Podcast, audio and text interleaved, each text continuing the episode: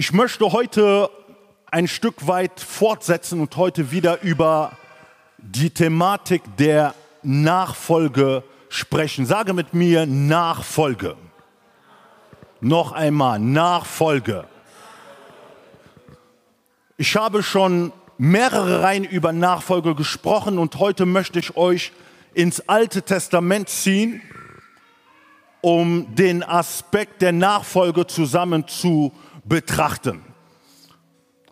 So mein alter Hebräischlehrer sagte, umso mehr du vom Alten Testament sprichst, umso mehr kommt die Ehrfurcht in die Gemeinde hinein.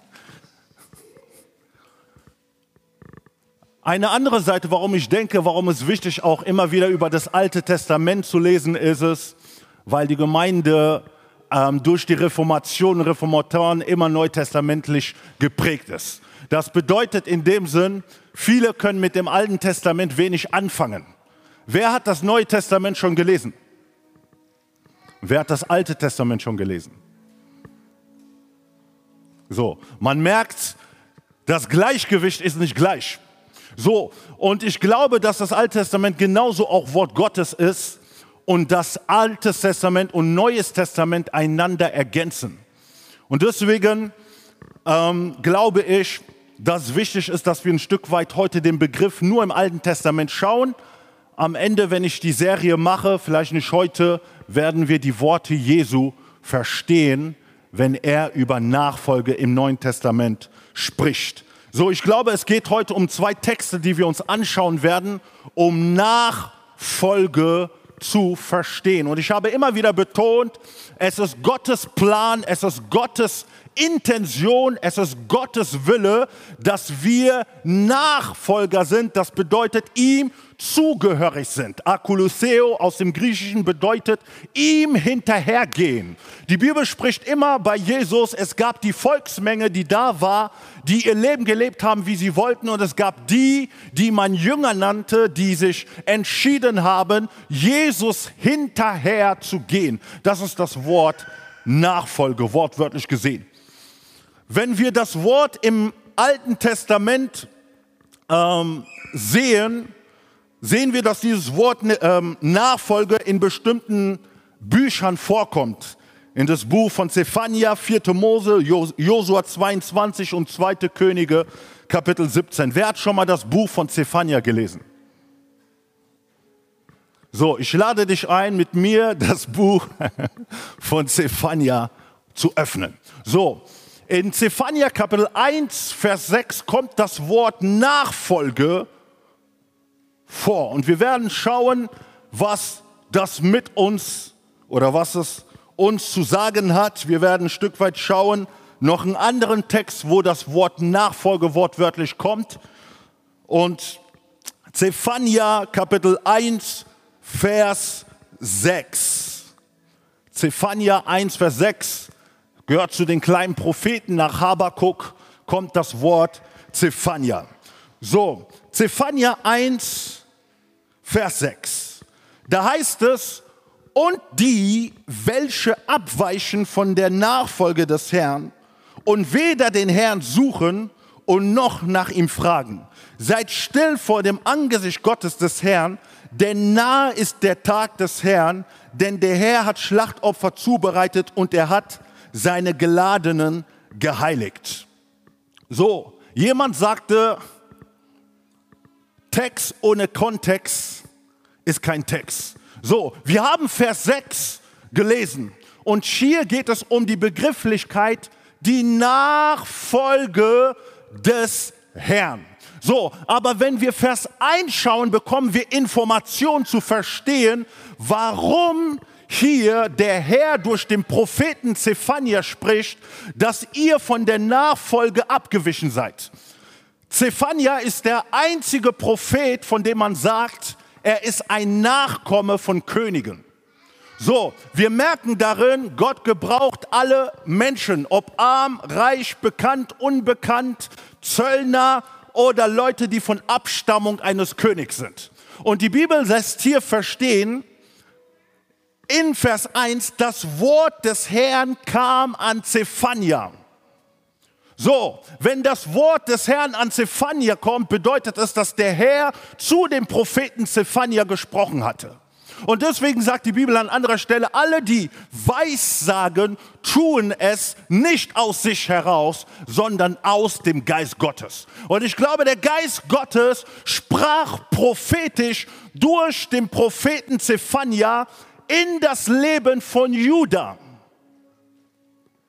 Ihr werdet gleich auch erkennen und verstehen, was für eine Rolle Judah in den Augen des Herrn hat. Gott spricht zu Judah.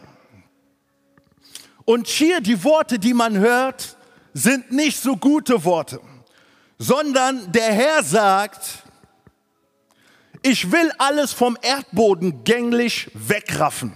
Ich will wegraffen Menschen und Vieh. Ich will sie wegraffen, die Vögel des Himmels, die Fische im Meer. Ich will die Menschen vom Erdboden vertilgen. So, hier, das sind Worte des Gerichtes an Juda. Jedes Mal, bevor Gott Gericht in Aktion setzt, hat es erstmal immer damit zu tun, dass Gott immer warnt. Gott kommt nie direkt mit Gericht.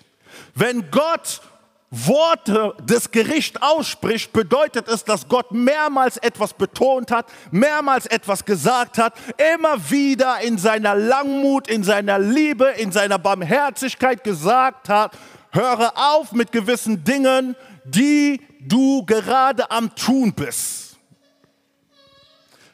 Er hat es wiederholt gesagt. Und irgendwann mal, weil Gott in sich gerecht ist, sagt er, werde ich gerecht über Juda bringen. Jetzt müssen wir in Vers 4 verstehen, warum das Gericht kommt. Er sagt, und ich will meine Hand ausstrecken gegen Juda, gegen alle Bewohner von Jerusalem und will von diesem Ort den Überrest des Baalkultes ausrotten den Namen der Götzendiener samt den Priestern, auch die welche auf den Dächern das Herr des Himmels anbeten, samt denen, die den Herrn anbeten und bei ihm schwören, zugleich aber auch bei ihrem König schwören. So, in Vers 4 bis 5 verstehen wir, was Gott nicht in Juda gefallen hat.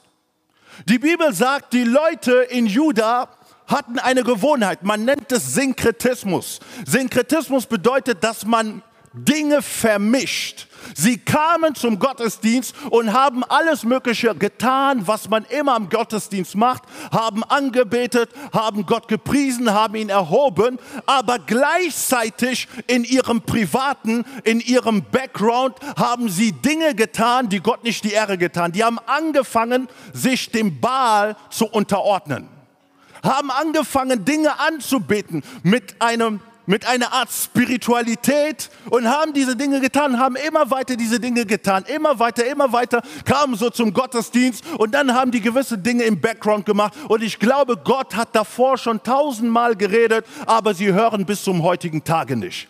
Und jetzt sagt Gott, jetzt komme ich an Gericht, mit Gericht. Die Frage, die ich mir hier gestellt habe,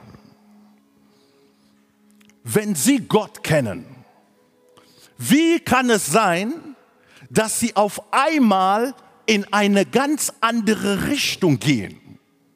Wir als Leser würden sagen, hm, ich hätte es doch besser gemacht, oder? Ich hätte es doch anders gemacht. Aber glaubt mir, die gleiche Realität hat sich bis heute nicht verändert. Nur die Formen sind anders. Wir wollen erstmal verstehen, was Baal bedeutet, um zu verstehen, warum sie einen Weg einschlagen und denken, einfach davon zu kommen.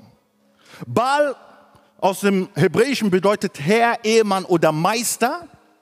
Und Baal war ein Wettergott, der Wind, Wolken und Regen beherrschte. Er beendete die Dürre und schenkte Fruchtbarkeit. So, dieser Baal, Gott, das war ein Gott der Fruchtbarkeit. Und wir wissen, Israel ist in einem sehr trockenen Gebiet, wo es sehr warm ist. Wie viele sehnen sich vielleicht mehr in dieser Zeit nach Regen? Ich weiß es nicht. Ehrlich gesagt. War es nicht zu warm die letzten Tage? Okay, es hat ein bisschen geregnet, aber manchmal denkt man sich, okay, es könnte noch mehr an Abkühlung kommen. Aber stellt euch vor, es wird noch wärmer und noch wärmer und es ist kein Regen. Ich glaube, die Leute fangen an, selbst wenn sie Sommer haben wollen, fangen sie an durchzudrehen und sagen sie, hey, wir wollen jetzt, dass es anfängt zu regnen.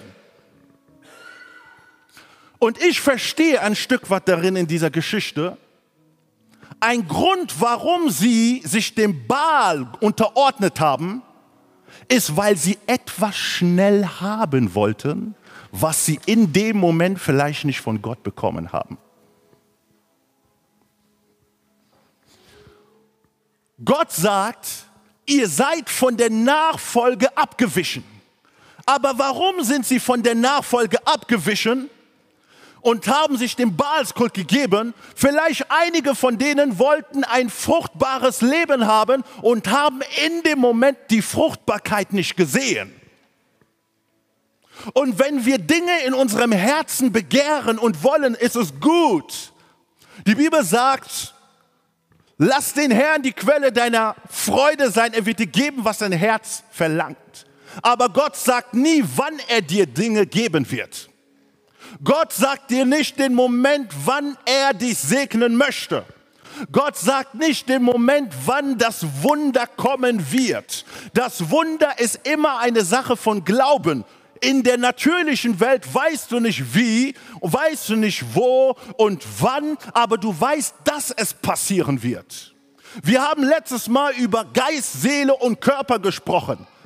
Der Körper spricht seine Sprache und sagt, ich möchte jetzt den Regen, ich möchte jetzt diese Fruchtbarkeit. Aber dein Geist sagt, warte auf den Herrn, der Herr hat seine Zeit und er wird die Dinge tun, wie er sie haben möchte. Aber dein Fleisch sagt, hm, irgendwie dauert es zu lange, irgendwie muss ich jetzt etwas tun, was irgendwie jetzt schneller zum Ziel kommen wird irgendwie warte ich doch zu lange, aber jetzt gibt mir Gott wahrscheinlich eine Möglichkeit. Und in diesem Augenblick liebt es Satan und sagt, ha, er ist in einem Moment der Schwäche. Es ist ein Moment, wo ich Raum kriegen kann. Und die Israeliten konnten diese Zeit nicht unterscheiden und sie fingen an, in der Versuchung zu fallen. Wenn wir das neutestamentlich anschauen, wann ist Satan im Leben von Jesu gekommen, als er schwach war und hungerte? So, als Jesus hungerte, kam der Satan in einer Schnelligkeit und war präsent und sagte, wenn ich ihn vorher nicht bekommen habe, ist es jetzt der Augenblick, wo ich ihn bekommen werde. Er hatte Hunger. Und das Beste und das, was er haben konnte, sagte hier, aus den Steinen kannst du doch Brot machen. Natürlich kann Jesus Brot machen. Aber der Mensch wird nicht nur vom Brot leben, sondern von jedem Wort, was aus aus Gott ist. Jetzt kommt er zur zweiten Male. Was versucht er und sagt hier, wenn du mich anbetest, werde ich dir die Herrlichkeit dieser Welt geben. In einem Moment, wo Jesus wusste, es ist nicht die Zeit in Herrlichkeit zu wandeln. Es ist nicht die Zeit, die Herrlichkeit Gottes in einem Schnellzug oder auf Verkürzung jetzt direkt hineinzubringen. Wisst ihr, wenn wir nicht unterscheiden können und die Herrlichkeit Gottes so schnell in unserem eigenen Tempo menschlich, fleischlich hinvorbringen werden, ist der Satan nicht weit. Jesus konnte diesen Moment unterscheiden und was hat er sich gesagt? Und er sagte, nein, du wirst alleine deinen Gott, deinen Herrn wirst du anbeten. Und wann hat Jesus wieder von der Herrlichkeit gesprochen? In Johannes Kapitel 17. als er zum Vater betete und sagte, nachdem er die Mission vollbracht hatte, sagte er, Vater, gebe mir was, die Herrlichkeit, die ich von Anfang an bei dir hatte.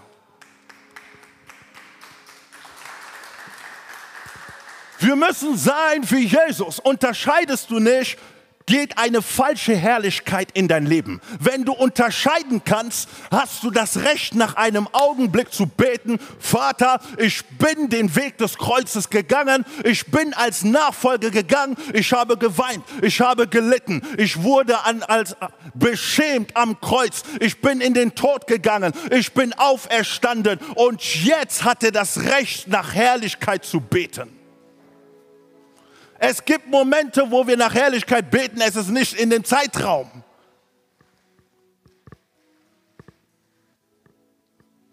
Manchmal im Bezug dieser Herrlichkeit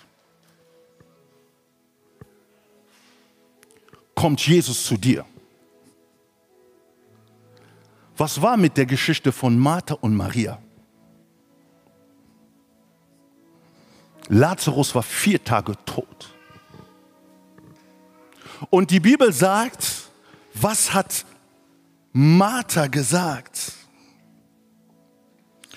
Die Schwester des Verstorbenen spricht zu ihm, zum Herrn. Es riecht schon, Johannes 11, 39, denn er ist schon vier Tage hier.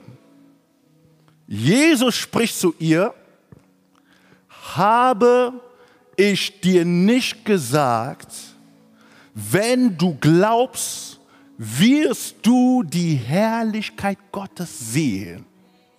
Hier sehen wir eine andere Perspektive der Herrlichkeit.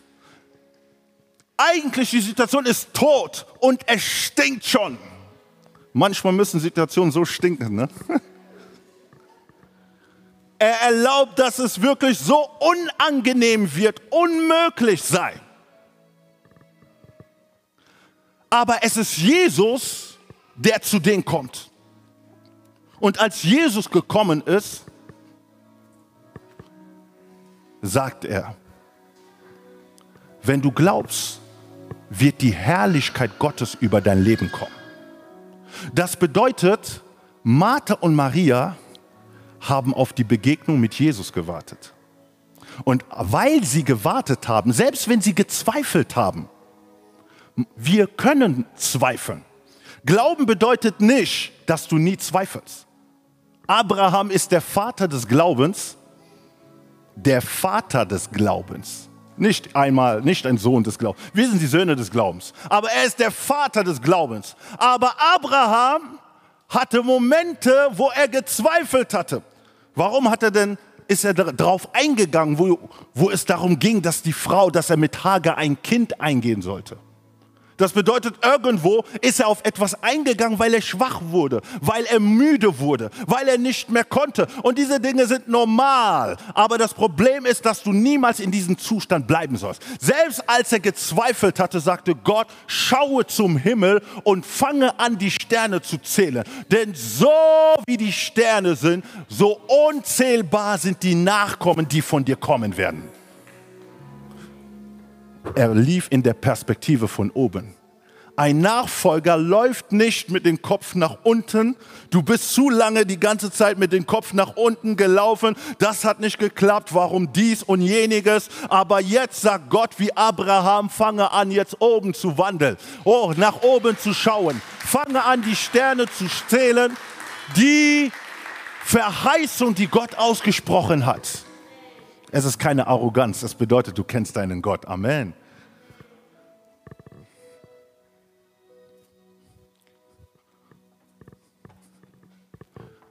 Sie haben sich von etwas ablenken lassen.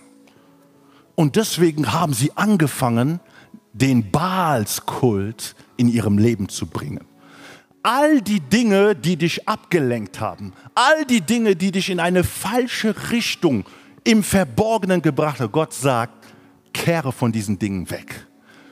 Alle Wege, die du gebraucht hast, wo du weißt, manchmal, wenn man Dinge verändern möchte, Fängt man, ist man bereit zu lügen? Ist man bereit, Dinge zu tun, weil man weiß, dass man vielleicht anders nicht durch die Zeit kommt? Und egal wie der Druck ist, wie wir vorhin gehört haben, David sagte, ich erhöhe meine Augen zu den Bergen, woher meine Hilfe kommt. Meine Hilfe kommt vom Herrn, der Himmel und Erde geschaffen hat. Es ist die Einstellung eines Nachfolgers. Komme wieder zurück zu der Nachfolge. Wenn der Herr spricht, haben wir gehört, dann ist es Liebe. Selbst wenn Gott Gericht spricht, glaubt mir, Gott tut es nicht mit einem freudigen Herzen. Gott ist der Erste, der es am liebsten zurückhalten wird, weil er möchte, dass du wieder zurück zur Nachfolge gehst. Wisst ihr über Judah? gibt es so starke Verheißungen. Aber der momentane Zustand von Judah war einfach nicht gut. Ich lese eine Verheißung, damit ihr den Bezug und die Liebe von Gott zu Judah versteht. So, die Bibel sagt in 1. Mose 49, 8 bis 10, dich, Judah, werden deine Brüder preisen. Deine Hand wird auf den Nacken deiner Feinde sein. Von dir werden sich die Söhne deines Vaters beugen. Juda ist ein junger Löwe mit Beute beladen. Steigst du, mein Sohn, empor. Er hat sich gekauert und gelagert wie ein Löwe, wie eine Löwin. Wer darf ihn aufwecken? Es wird das Zepter nicht von Juda weichen, noch der Herrscherstab von seinen Füßen, bis der Shiloh kommt und ihm werden die Völker gehorsam sein. So, über längere Zeit hat Gott solche starke Worte über Juda gesprochen. Sagt Juda, du bist ein junger Löwe. Juda, du bist jemand, du wirst über deine Feinde dominieren. Du wirst herrschen. Aber als Gott nach Juda schaut, sieht er, was für Dinge sie tun. Wisst ihr, man kann anfangen, in eine schlechte Richtung zu gehen, weil man vergessen hat, was Gott auch eigentlich über einen gesagt hat. Juda hat vollkommen vergessen, war blind in diesem Augenblick für die Verheißungen. Und die Verheißungen können sich nicht in dem Zustand der Sünde erfüllen. Auf der einen Seite ist die Verheißung Gottes, Gott spricht Gericht, aber auf der anderen Seite sieht Gott die Verheißung. Und um allen Preis möchte Gott die Verheißung realisieren und nicht das Gericht, in dem sie fallen. Und deswegen sagt er hier in dem Text, aus Juda wird der Shiloh kommen. Wisst ihr, wer der Shiloh ist? Egal wie der Zustand gewesen war, Gott hat immer ein Blicklicht. Gott hat immer noch eine andere Hoffnung. Gott hat immer noch einen anderen Weg. Der Zustand von Judah verdiente das Gericht. Aber wegen der Verheißung musste und konnte Gott immer auf Judah zählen und wusste, selbst wenn diese Generation es nicht tun wird, die nächste Generation wird aufstehen. Und die Bibel sagt, dieser Shiloh muss aus Juda kommen. Und hier wird die Prophetie über Jesus gesagt. Shiloh bedeutet der, der Ruhe bringt. Shiloh bedeutet der, der Frieden bringt. In diesem Zustand sagt, sagt der Herr, Jesus wird aus Juda kommen und er wird derjenige sein, der Frieden bringt. Gott, wenn er sagt, voll, weiche nicht von der Nachfolge, dann weiß er, was für Verheißungen da sind, was für Dinge sich noch erfüllen wollen. Weichen wir von der, äh, von der Nachfolge, können sich diese Verheißungen nicht erfüllen.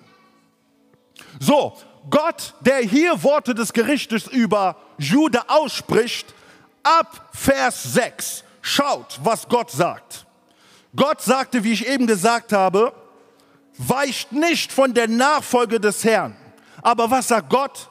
Er sagt, und weder den Herrn suchen noch nach ihm fragen.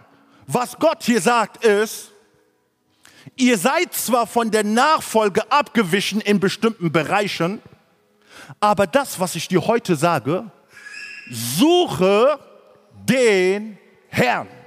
Das ist das, was er sagt. Suche den Herrn.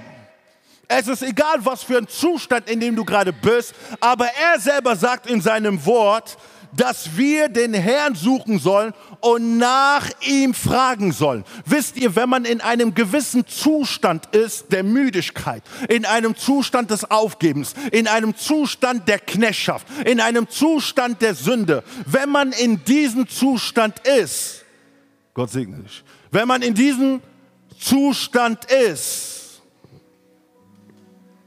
ist es schwer, den Herrn zu suchen. Wie viele kennen das? Ah, den Herrn zu suchen, man fühlt sich zu schwer. Man fühlt sich zu müde. Man tut ein kleines Gebet, aber dein Herz ist nicht mehr da. Du bist wie ausgesaugt. Und ich glaube, viele wären mit dieser Antwort nicht zufrieden. Wenn sie sagen, hey, schau, was in meinem Leben passiert ist, dies und das und das. Und der Herr sagt, okay, suche mich einfach. Aber der Mensch will vielleicht diskutieren und sagt, nee, nee, nee, ich, gibt es nicht einen anderen Weg? Gibt es nicht eine andere Möglichkeit, Dinge zu reparieren? Aber der Herr sagt, nein, du musst mich suchen. Und die Bibel sagt, er gibt den Müden wieder Kraft. Jesaja Kapitel 40 sagt es. Selbst wenn wir müde sind, selbst wenn wir schwanken, lässt die Bibel verstehen, wenn wir aufsteigen wie ein Adler für die, die den Herrn verharren. So, das bedeutet, der Herr gibt dir eine Kraft, die du nicht aus dir selber machen kannst. Aber du musst die Schritte machen, selber den Herrn zu suchen. Individuell, kollektiv, in der Gemeinschaft, Gott zu suchen. Wisst ihr, wenn wir Gott suchen, sagt auch nicht Gott, wann wir ihn finden. Das ist auch ein Punkt. Weil sehr oft wir als Menschen, wir berechnen alles. Okay, ich muss 20 Minuten oder 30 Minuten das tun und dann begegne ich den Herrn. Ich muss eine Stunde das tun und das passiert das, das und das. Wisst ihr, manchmal planst du über längere Zeit den Herrn zu suchen, nimmst dir sehr viel Zeit und innerhalb von zehn Minuten hast du schon eine Begegnung mit dem Herrn.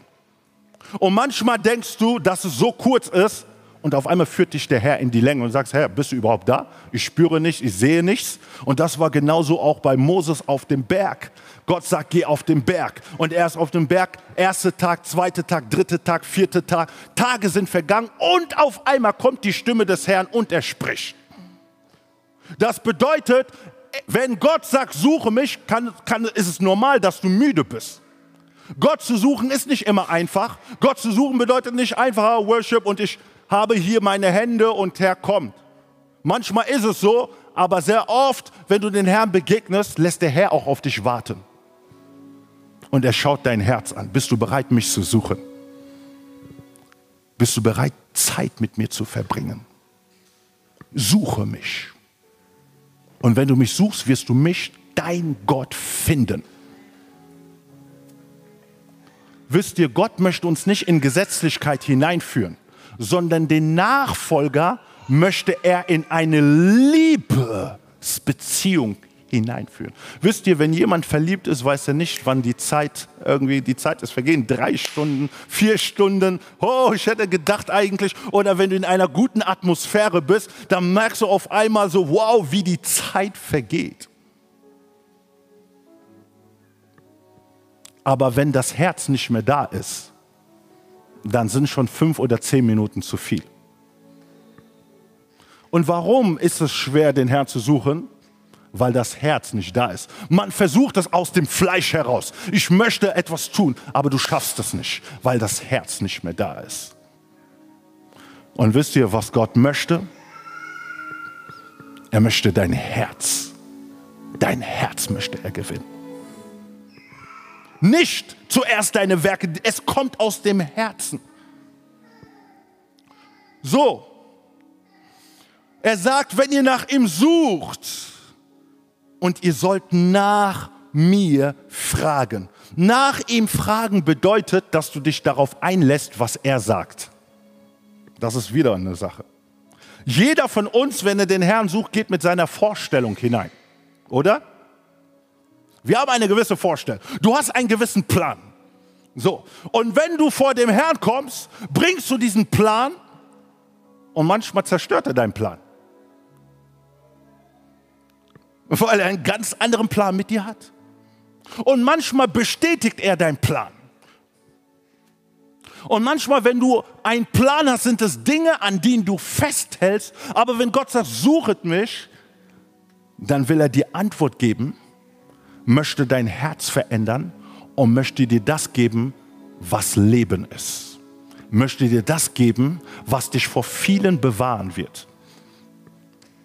Manchmal oder sehr oft oder manchmal lassen, lässt uns unsere Logik oder unsere Augen können uns täuschen.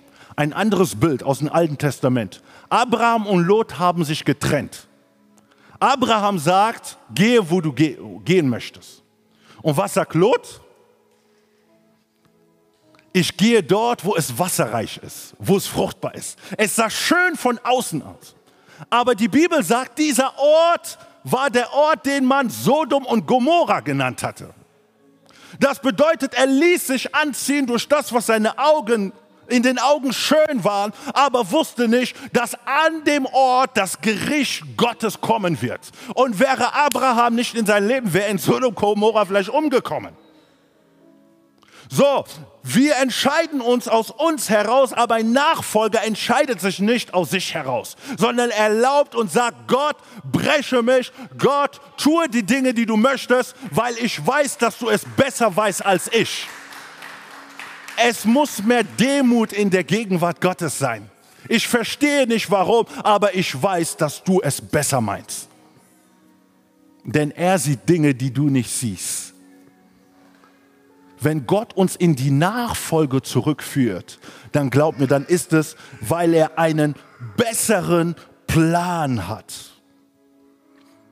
So, das zweite, was er hier sagt in Vers 7, denn nah ist der Tag des Herrn. Wir haben schon letztes Mal darüber gesprochen, aber Gott betont es auch immer wieder in seinem Wort. Nah ist der Tag des Herrn. Wenn du Nachfolger bist, bereitest du dich auf den Tag des Herrn vor. Denn der Tag des Herrn wird kommen in einer Art und Weise, wie wir uns nicht denken, wie wir uns das nicht vorstellen können. Aber wenn Gott uns ermahnt und sagt, komme in die Nachfolge zurück, dann ist es, weil er möchte, dass du am Tag des Herrn, dass es ein Freudentag ist. Dass es ein Tag ist, an dem du bestehst, weil du ein Nachfolger des Herrn bist. Amen.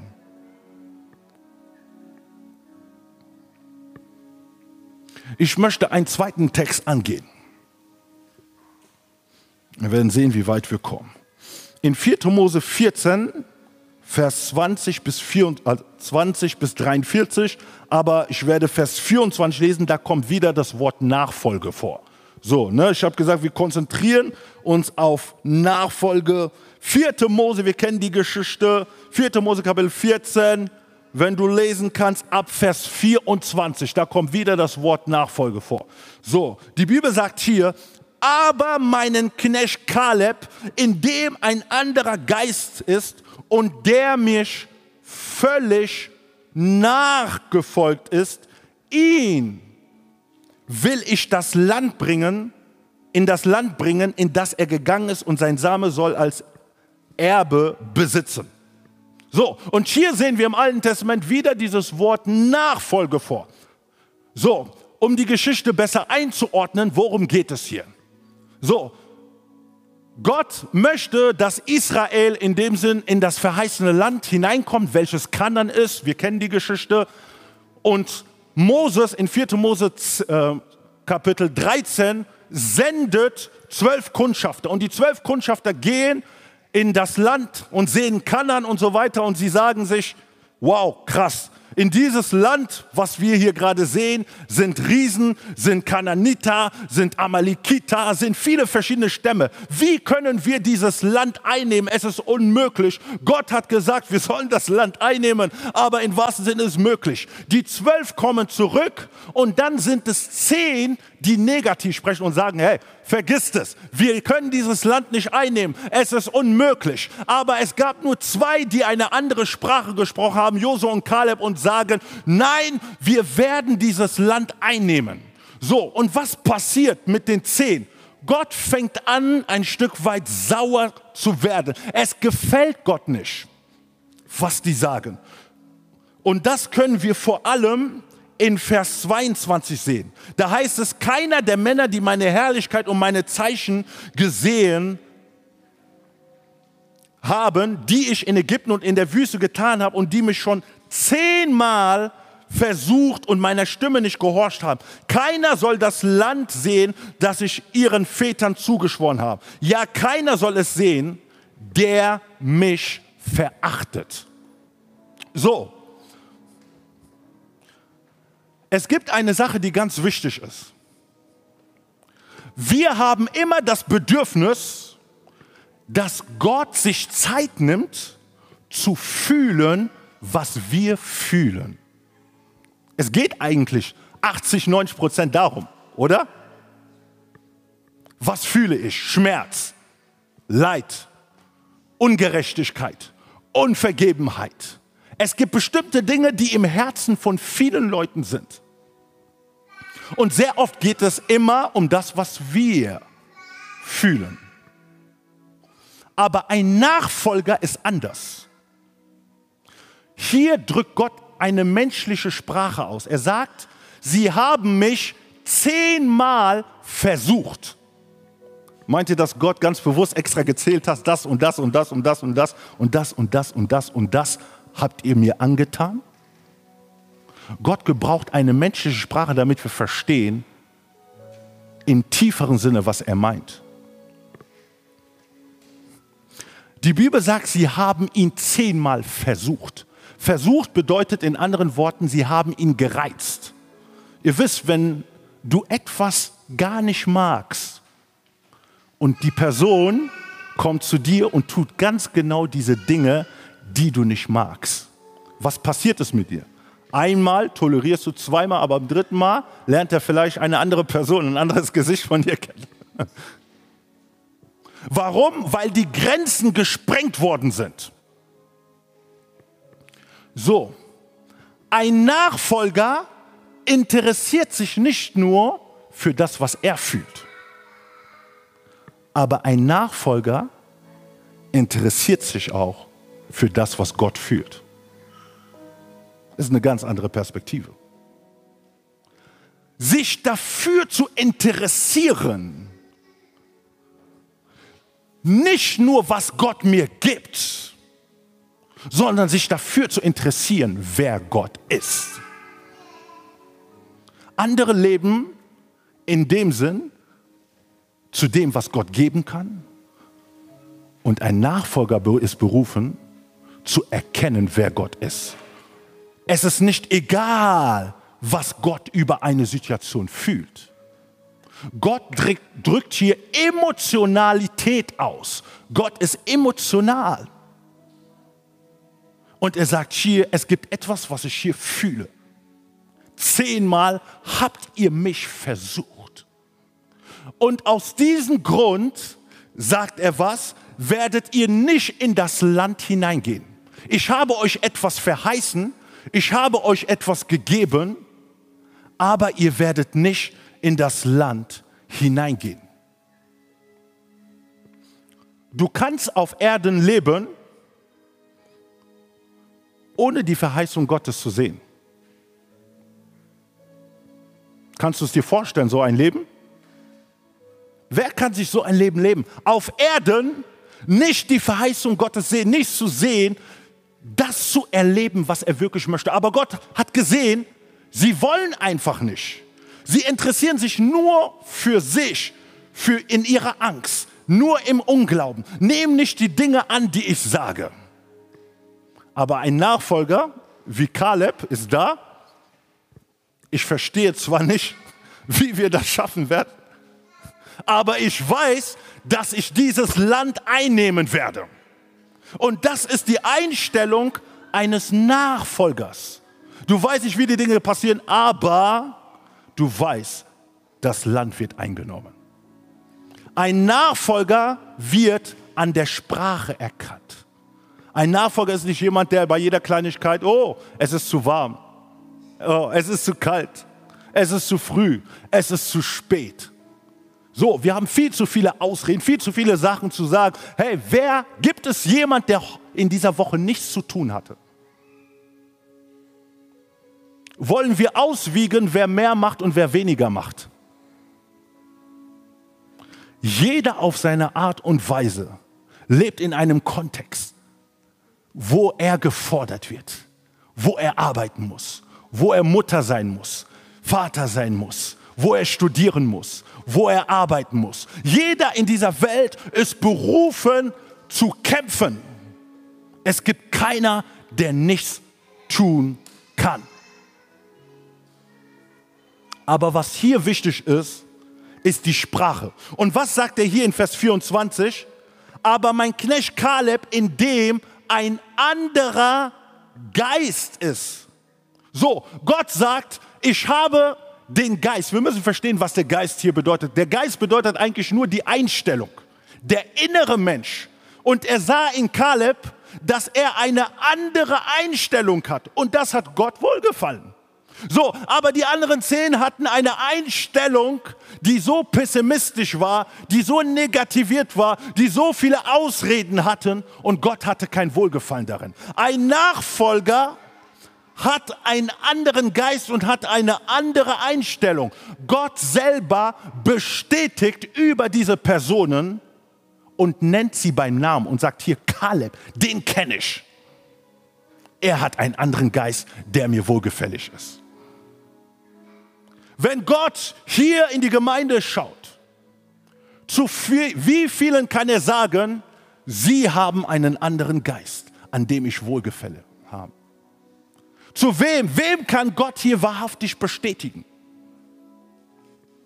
Das Zweite, was er sagt, und er ist mir völlig nachgefolgt.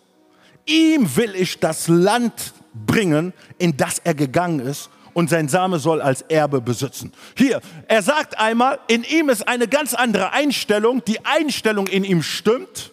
So, und das Zweite, was er sagt, er ist mir völlig nachgefolgt. Das heißt, vom ganzen Herzen ist er mir nachgefolgt. Ob es gut war, ob es schlecht war, ob es Regen war, ob es Sonne war, ob die Riesen da waren, ob egal was da war, sie waren bereit nachzufolgen. Und dieses Wort völlig im Hebräischen heißt eigentlich treu. Sie sind mir treu gewesen. Was Gott sucht am Ende sind Leute, die ihm einfach treu sind.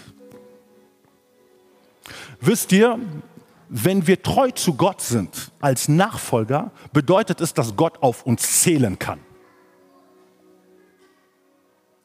Wisst ihr, wenn ihr an bestimmte Orten geht, du betest, weil Gott gesagt hat, du sollst beten. Dann weiß Gott, du betest und in dem Augenblick passiert etwas. Gott wird nicht für dich beten.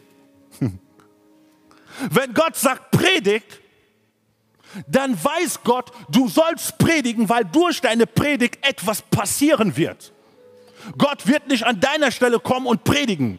Wenn du nicht treu bist darin und predigst, kann Gott nicht auf dich zählen.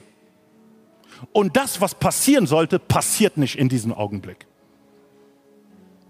So, Gott muss sich auf seine Gemeinde verlassen können. Gott muss sich auf jeden Einzelnen verlassen können. Und deswegen sagte ich hier, sie haben einen anderen Geist und der ist mir treu nachgefolgt und sie will ich in das verheißene Land hineinbringen. Zehn Leute haben es nicht geschafft. Zwei Leute wurden selektioniert und Gott sagt, an dem habe ich wohlgefallen. Ich glaube, dass Kaleb auch seine Schwächen hatte. Kaleb hatte auch seine Baustellen. Kaleb hatte auch seine Probleme. Kaleb hatte auch seinen Stress. Aber den Unterschied, er hatte eine andere Einstellung. Mit dem Unterschied, er war treu. Und ich schließe mit dem, was vielleicht wir darin verstehen können, wenn Gott sagt, sei mir völlig treu. Matthäus 22, 37 sagt, und Jesus sprach zu ihm, hm, du sollst den Herrn, deinen Gott lieben, mit deinem ganzen Herzen, mit deiner ganzen Seele und mit deinem ganzen Denken. Das ist ganz genau das, was Gott, äh, was Gott in dem Sinn sagt. Mir völlig hin nachzufolgen ist nicht nur eine Disziplin, sondern es ist eine Liebe zu Gott. Und aus dieser Liebe entsteht diese Disziplin. Machst du nur Disziplin ohne diese Liebe, wird die Disziplin nur für eine bestimmte Zeit da sein.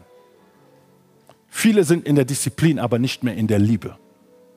Und wenn wir zur Liebe Gottes zurückkehren, führt er uns in die Disziplin hinein. Aber Gott sagt, suche mich. YouTube wird dir nicht helfen. Wenn du zehn Predigten anschaust, Facebook und so weiter. Das ist schön und gut, das sind Ergänzungen. Aber er sagt, du selber suche mich. Wie viele sind bereit, Nachfolger Jesu zu sein? Gott beruft dich in die Nachfolge hinein. Amen.